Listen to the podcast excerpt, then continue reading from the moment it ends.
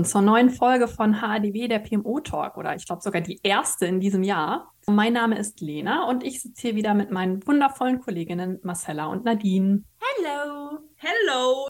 Heute soll es mal um uns gehen oder genauer gesagt um PMO as a Service und unser Konzept dahinter. Was verstehen wir darunter?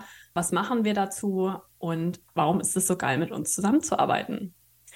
Ich möchte trotzdem mit einer kurzen Definition von, was wir unter PMO as a Service verstehen, beginnen, damit wir einfach alle auf einer Seite sind und das gleiche Verständnis haben.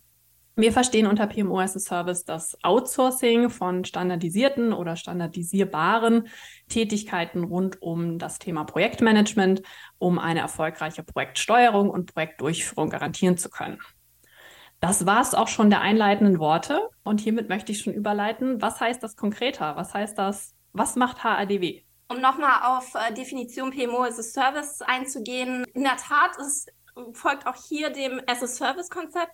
Das heißt, man ähm, lagert dann uns einen Managed Service aus, der skalierbar ist. Ich finde, das ist besonders wichtig zu sagen, eben, dass wir auch für verschiedene Unternehmensbedürfnisse das Leistungsspektrum dann entsprechend mit dem Kunden definieren und anpassen können. Das heißt, wir können wirklich ähm, mit einem ganz kleinen Set anfangen und das über die Zeit weiterentwickeln oder wir können wirklich das vollumfängliche PMO von quasi Day One mit dem Kunden zusammen aufsetzen. Also da ist, wie gesagt, in dem Managed Service Gedanken auf jeden Fall die Skalierbarkeit sehr, sehr wichtig für uns. Ja, und ich möchte gerne noch ergänzen, äh, dass äh, wir aufgrund unserer Expertise halt auch anbieten können, einerseits in einem klassischen Wasserfallumfeld zu arbeiten oder aber auch agil und das Ganze auf PMO zu transferieren und wie Marcella schon gesagt hat, ganz individuell eben unterstützen zu können, sei es mit kleinen Aufgaben, größere Aufgaben, Sachen controllen, kommunizieren, Dokumentenmanagement, Prozessmanagement. Wir sind da ganz offen und flexibel, haben eben auch einen sehr dedizierten Servicekatalog, sind auch sehr transparent, welche Leistungen bieten wir, wie, welche Aufwände fallen an, was kostet das Ganze. Und ja, ähm, uns sind auch eben regelmäßige Qualitätsschleifen oder Review-Zyklen zusammen mit unseren Kunden. Wir sagen auch eher Partnern wichtig, um immer zu schauen, passt überhaupt die beauftragte Leistung, Dienstleistung noch zum Kunden, zu uns, zum Projekt? Sollte daran was justiert werden? Und noch, noch ein Gedanke von mir.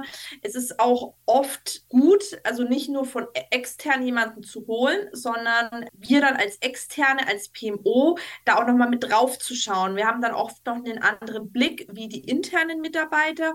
Und es ist nach wie vor so, was wir auch in einer anderen Podcast-Folge besprochen haben. PMO wird sehr stiefmütterlich behandelt und werden oft Personen interne auf die Position gesetzt und können aber gar kein PMO. Und deswegen ist eben unser Outsourced-Ansatz an uns der richtige. Und wir sind geile Bitches. Jetzt hast du es gesagt. Jetzt habe ich es gesagt. Ich habe es euch angedroht. Ich werde es noch ein paar Mal sagen. HDW, wir sind geile Bitches. Sollte eigentlich auch unser Logo werden. Also nicht unser Logo, sondern unser Slogan. Das ist das Richtige. Ich würde in dem Zusammenhang gerne kurz erläutern, wie so der Weg ist von dem ersten Kontakt bis hin zu dem laufenden PMO. Das heißt, sobald wir in Kontakt mit potenziellen Partnern sind, machen wir zunächst eine Bedarfsanalyse und schauen halt, ne, wie sind die aktuellen Strukturen, welche Bedarfe gibt es dort. Da gehen wir einmal durch unser Service-Portfolio. Also als Beispiel, was wir dort anbieten, ist die Definition der Projektmanagement-Tool-Landschaft, das regelmäßige Status-Reporting, On- und Offboarding, Stakeholder-Management. Und so gehen wir quasi einmal durch dieses Leistungsspektrum durch und definieren mit dem Kunden, was für ihn in der aktuellen Situation am sinnvollsten ist. Wie gesagt, skalierbar, das kann man hochdrehen, das kann man runterdrehen, das kann man in beide Richtungen dann entsprechend anpassen. Wenn dieser Bedarf dann definiert ist, gehen wir in die Planung und Vorbereitung und schauen dann, was wir alles dafür entsprechend aufsetzen müssen, sei es Templates, Projektumgebungen und so weiter und so fort.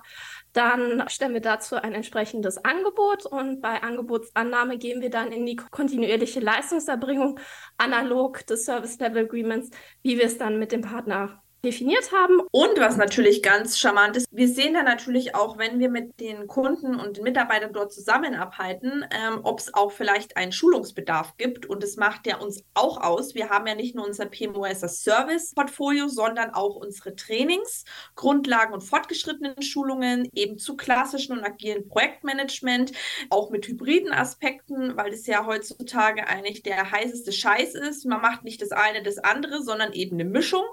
Und ähm, ja, das kam auch eben schon ähm, ähm, vor. Wir haben unsere, wir haben mit PMO as a Service gestartet und in der Zusammenarbeit gemerkt, dass zum Beispiel zu agilen Projektmanagement einfach noch Defizite auf Kundenseite da sind und haben dann einen Eintages-Workshop mit diesen Grundlagen zu agilen Projektmanagement mit eingeschoben. Das hat nochmal den Kunden und die Mitarbeiter und das Projekt vorangebracht und hat dann nochmal die Zusammenarbeit und auch die Arbeit intern auf ein ganz anderes Level gehoben. Ich wollte noch mal kurz darauf eingehen, was für Vorteile das, das noch bringt. Und zwar dadurch, dass diese standardisierbaren Tätigkeiten eben an uns ausgelagert werden können, diese sehr regelmäßigen Tätigkeiten, kann sich eben der Projektleiter oder zum Beispiel auch ein Vor-Ort-PMO tatsächlich um andere Dinge kümmern, die halt sehr, sehr viel einfach Interaktion erfordern. Also alles, was, was das Thema Stakeholder Management betrifft oder wenn es tatsächlich um, um sowas wie Anforderungen geht oder das auch recht stiefmütterlich behandelte Thema Change Management, also Sachen, die einfach sehr zeit, aber eben auch äh, kontaktintensiv sind. Darauf kann sich halt dann eben der Projektleiter oder ein On-Site-PO entsprechend konzentrieren, wenn diese ganzen standardisierten Regeltätigkeiten einfach ausgelagert sind. Und das ist ja auch in der Tat, kann man ja auch ganz offen sagen, natürlich ein finanzieller Aspekt. Also dass, sobald man halt standardisierte Tätigkeiten an ein professionelles PMO auslagern kann, hat man gewisse Positionen, die dann, wie gesagt, auch zeitlich entlastet werden. Und diese Kapazitäten sind dann nicht für zum Beispiel ein Status-Reporting gebunden. Und die Person kann sich dann anderen Tätigkeiten widmen, sodass man im Endeffekt auch noch eine deutlich höhere Kosteneffizienz ermöglicht. Ja, perfekter Punkt. Projekte werden öfters in Time abgeschlossen und Dinge laufen eben nicht mehr so aus dem Ruder, wie es eben ohne professionelle PMO-Unterstützung oft der Fall ist. Und deswegen, ja, unser Support kostet, aber unterm Strich sind die Projekte doch noch günstig. Und das halt bei einer, bei einer wirklich konstant gleichbleibenden hohen Qualität. Also es geht uns insbesondere darum, auch in der Tat qualitativ hochwertige Services anzubieten. Also es ist überhaupt nicht ähm, so ein Factory-Ansatz, dass wir sagen, na, Hauptsache Masse, Masse, Masse. Deswegen machen wir uns ja in der Tat die Mühe, uns wirklich mit ähm, den Partnern zusammenzusetzen, den genauen Bedarf zu definieren und lassen uns dort auch messen. Also das ist definitiv dann auch unser Anspruch, dass wir an den zuvor festgelegten Kriterien uns dann immer wieder, wie gesagt, beurteilen lassen und was ich auch noch sehr erwähnenswert finde, wir sind halt auch mal da und sagen ziemlich deutlich, wenn ein Ansatz von dem Kunden vielleicht nicht der richtige ist aus unserer Sicht. Uns ist auch wichtig, wir sind nicht die Externen, da gibt es ja en, en masse auf dem Markt, vor allem die Großen ohne Namen zu nennen. Da wird dem Kunden immer schön nach dem Mund geredet, ja, ja, und das machen wir so und tolle Idee und genau und dann noch hier und da.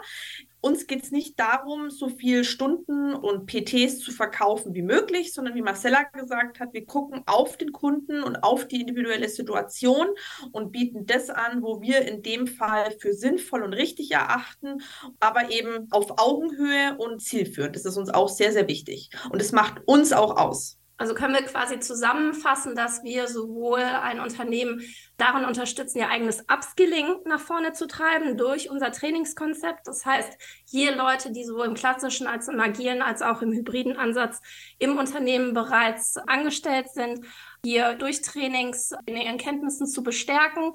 Parallel kann man definitiv das PMO as a Service Konzept auch im Unternehmen aufbauen. Es sind aber auch voneinander unabhängige Konzepte. Das heißt, man kann ein Trainingskonzept definitiv bei uns beauftragen, ohne das PMO as a Service Konzept, vice versa. Also das sind zwei ergänzende Leistungen, aber sind nicht per Definition aneinander gebunden. Ja. Yes. ja, hervorragend. Ansonsten alles weitere wird unser digitale Assistent Michelle noch in einem kleinen Video auch nochmal auf den Punkt bringen. Da auch gerne mal noch mit reinschauen.